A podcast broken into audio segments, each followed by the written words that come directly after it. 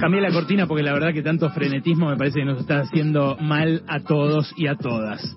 Eh, primero, eh, eso, calmémonos un poco, calmémonos eh, en los medios de comunicación, calmémonos en la dirigencia política y eh, me parece eh, entienda todo el mundo que estamos en un quilombo, estamos en una crisis social eh, y la gente espera otra cosa de la dirigencia. Ahora, escarbemos un poquito ahí y empecemos a analizar qué pasó esta semana, ¿no? Eh, porque es cierto, a esta hora, y, y, bueno, soy, soy lo más cauto posible porque cambia de, de minuto a minuto la situación, a esta hora todo indica que va a haber alguna clase de acuerdo, de convivencia y, y relanzamiento del Frente de Todos y del gobierno. Cuando digo eh, convivencia, acuerdo y relanzamiento, digo que en realidad Alberto Fernández cedería en su eh, posición y haría un cambio de gabinete que eh, Cristina le viene pidiendo desde el domingo y que él en las primeras 48, 72 horas de la semana no quería hacer y estaba dispuesto a resistir como fuera. Bueno, ayer la, fractura se hizo completamente expuesta eh, y Cristina Fernández de Kirchner mandó una carta donde no solamente blanqueó que quiere la renuncia del jefe de gabinete, eh, que quiere que el gobierno rearme el presupuesto que mandó anteayer hace 48 horas al Congreso eh, para que no contemple el ajustazo que, eh, bueno, tiene en cuenta Martín Guzmán eh, después de haber hecho ya un ajuste en la primera mitad de este 2021. ¿Eso implica una ruptura? Bueno, todavía no se sabe. Lo que digo es que eh, por las fuentes que pudimos consultar, eh, por ahora lo más probable es que haya esto, que haya un acuerdo de convivencia. Puede ser un enroque de ministros, eh, puede ser que eh, eche a la mayoría y designe otros nuevos. Por lo último que me dijeron, Martín Guzmán salió fortalecido de algún modo de esta crisis, digo fortalecido frente a la casi certeza que tenía todo el frente de todos de que eh, se iba a ir después de las elecciones de noviembre. Bueno, ahora no se sabe si se va a ir después de las elecciones de noviembre, pero da la sensación de que no se iría ahora, de que en este acuerdo de convivencia Alberto Fernández sacrificaría alguna de sus posiciones, pero protegería otras y entonces eh, puede asumir alguien en el lugar del jefe de gabinete, pero mantenerse el ministro de Economía allí, aunque lo obliguen, repito, a cambiar el presupuesto, eh, bueno, de, parcialmente de ajuste eh, que mandó al Congreso. Cuando digo eh, parcialmente de ajuste y digo que eh, está cambiando, está forzando Cristina un, un, cambio de rumbo en el gobierno, tengo que ser muy honesto con ustedes. Es el cambio de rumbo y la, y el, la audacia política que yo le vengo pidiendo desde acá al gobierno nacional sostenidamente y reiteradamente eh, durante los últimos meses. Ustedes me escucharon acá muchas veces criticar a Martín Guzmán y este giro ortodoxo que hizo el gobierno eh, durante el principio de este año y que hoy defiende, por ejemplo, eh, Emanuel Álvarez Agis. Eh, un economista que en su momento sonó como candidato a, ministro de Economía de Alberto Fernández, que siguió hablando con los ministros del ala albertista durante todo este tiempo eh, y que hoy saca un informe eh, donde de algún modo sostiene que los argumentos de Cristina se chocan contra las pocas reservas que tiene el Banco Central. Lo que dice, palabras más, palabras menos, el informe del ex viceministro de Economía de Axel Kisilov, es que la plata para hacer lo que quiere Cristina no está y que por eso eh, hay que eh, firmar un acuerdo con el Fondo Monetario como el que Cristina le está diciendo a Alberto no estoy dispuesta a acompañar. Bueno, esa posición, la posición eh, conservadora, la posición del albertismo, es la que nos trajo hasta acá con esta economía que no, no está tranquila, como suele decir el ministro de Economía, está muerta eh, no es que tranquilizó la economía y por eso no volvió a subir el dólar al pico de 195 que tocó en octubre del año pasado, que hoy serían como 250 mangos. Eh, lo que pasa con la economía es que eh, se recuperó en el sector formal, en la industria, en los lugares donde, eh, bueno, ya había habido asistencia durante el año pasado, y quedó todo un continente a la intemperie, que es el que en buena medida votó eh, contra el oficialismo en las elecciones del domingo pasado.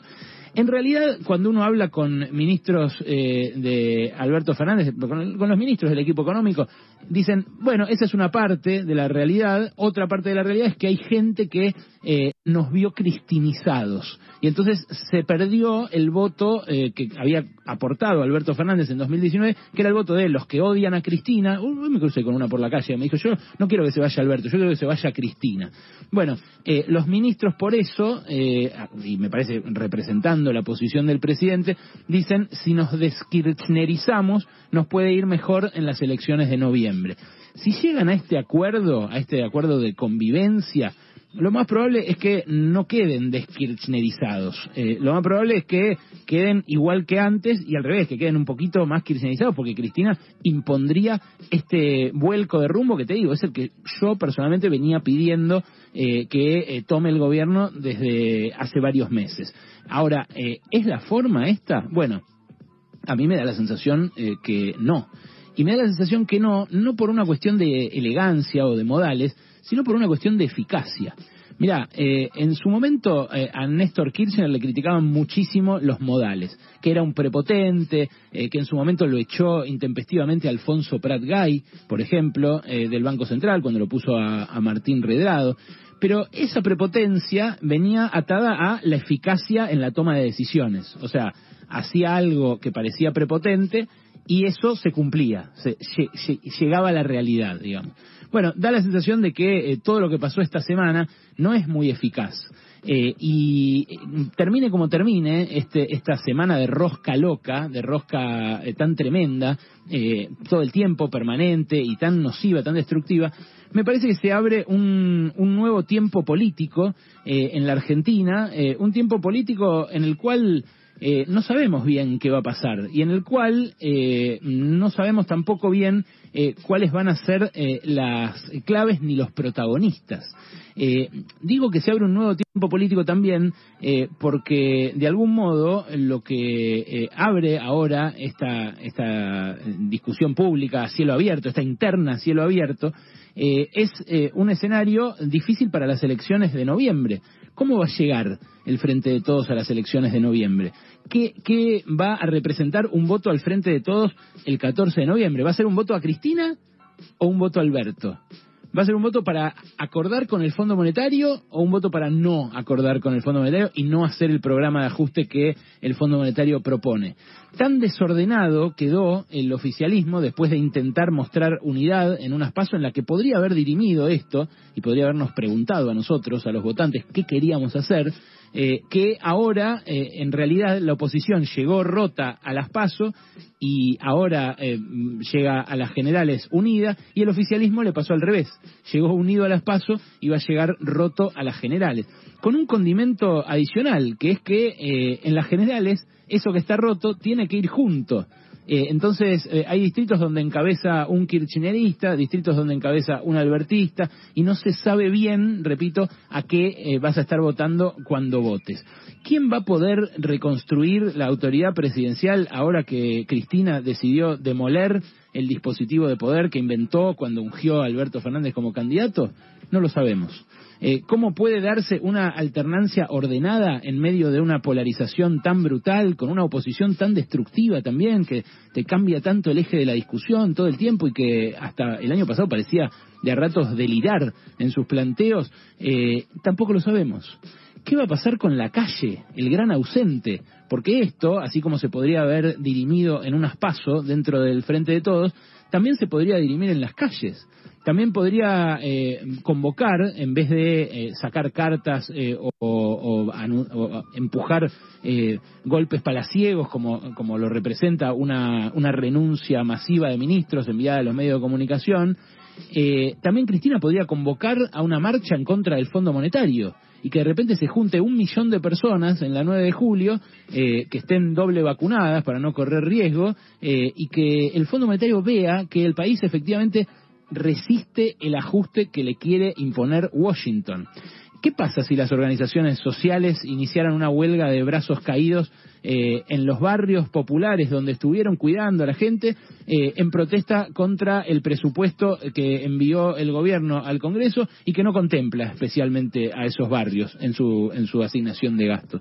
Bueno, tampoco sabemos qué pasaría en ese caso. Son demasiadas preguntas para un momento eh, demasiado tenso también en términos eh, sanitarios, en términos de, de, la sociedad, de la economía y de nuestras cabezas. Estamos, después de tantos meses de tensión por la pandemia, estamos un poco irascibles. Eh, resulta que ahora este escenario abrió una realidad que la semana pasada eh, en Argentina parecía impensable. Al revés, estaba eh, Alberto Fernández diciendo a Estados Unidos, mirá que nosotros acá somos garantía de que no hay lío callejero. Bueno, ahora parece que esa garantía se está empezando a resquebrajar. Y si Colombia, y si Chile, y si Perú, y si Brasil, y si Ecuador, y si Bolivia, eh, y si Uruguay, que tuvo la semana pasada también una marcha de un millón de personas, no quedan tan lejos de la Argentina como parecía apenas hace una semana. Pasaron cosas.